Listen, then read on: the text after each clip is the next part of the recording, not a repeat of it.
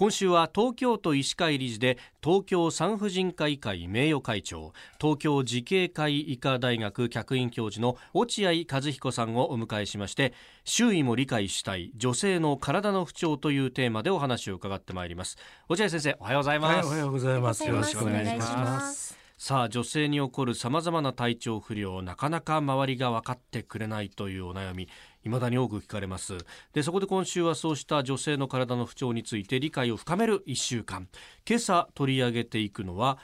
更年期障害について、まあ、これ、まあ、周りの無理解とか確かにどういったものなんだろうって男性の私としては漠然としか分かってないんですがまあこれ無理解で体負担がかかるのは女性の方ですよね。そうですね。更年期っていうのはあの、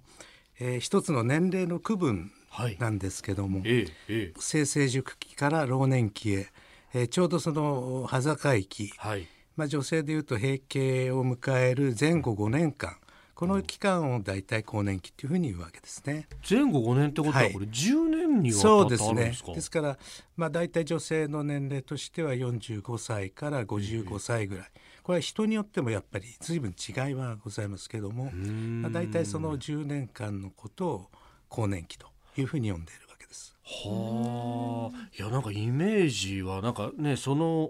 閉経にかかる前に3年ぐらいかなと思ったんですけどじゃ結構これ長い期間付き合っていかなきゃならないと。あのまあ、いわゆる更年期障害後で出てくると思いますけども、い、ろいろなその症状の出現っていうのは、うんうん、あの基本的には卵巣の働きが低下すると、はい、これが一つの大きなあの、えー、原因になるわけですね。ですから、まあ、そういったあの卵巣から出るホルモンこれがあの減ってくるっていうのは、まあ、大体閉経の5年前ぐらいから現れてきますんであの症状としてもそういう時期から徐々に出てくると。いうことになります。具体的にはどういった症状が出てくるんでしょうか？やっぱりあのまず一番最初に出てくるのは月経のあの異常ですね。月経の周期が少しずつ狂ってくる。それからあ次にあののぼせとかほてり、まあよく皆さんの周りにもあると思いますけども、まあ、こういったあの血管運動系の症状というふうに言いますけども、まあ、そういう症状が出てきやすくなります。はい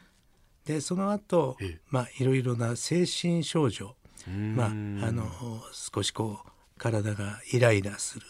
あるいはその人に当たる、はい、まあそういう精神的ないろんな異常も出てきやすくなりますね。なんか一つ一つの症状を聞いてるとこれはあのねあの別のものと勘違いするというかね、えー、それこそのぼせとかそういうのがあるとちょっと熱がんじゃないのみたいなことだとか、これ臨床の面でなんかこう基準となるような物差しみたいなものってあったりするんですか？まあいろいろなこういった症状があってあの医療機関を受診されると。やっぱりまず一つはあのクッパーマン指数っていうまあ一つの問診票ですね。こういったものを使ってあの症状の重い軽い、えー、どういうところが主体のあの病態なのか、はい、まあ、そういったものを調べる。あるいはその血液検査を使ってホルモンの値を調べていくと、まあ、そういったことがその検査の一つのあの順番になってきます。さあ、あのもう一つその精神的なまあ疾患がいろいろ出るということですけれどもこれっていうのはそのあのうつ病だったりそういうところとの相関というのはどうなんですか？この病態っていうのはいろんなこの精神的な要素、はい、ストレスを含めたあの社会環境ですね。そういったものと非常にあの密に関連してますんで特にあのうつ病。あのこういったものについては精神科の先生方と一緒に治療しなきゃいけないってそういった場合もあります。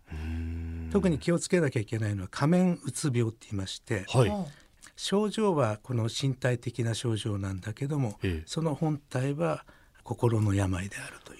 まあ、そういったものを総称して仮面うつ病というふうに言うんですけど、はい、まあ、そういったものをうまく見つけ出して精神科の先生につなげていくと、そういったことも大事なことになりますね。えー、今週は東京慈恵会医科大学客員教授落合和彦さんに聞く周囲も理解したい女性の体の不調、えー、明日も更年期障害についてその具体的な治療についても伺っていきます。先生明日もよろしくお願いします。はいありがとうございます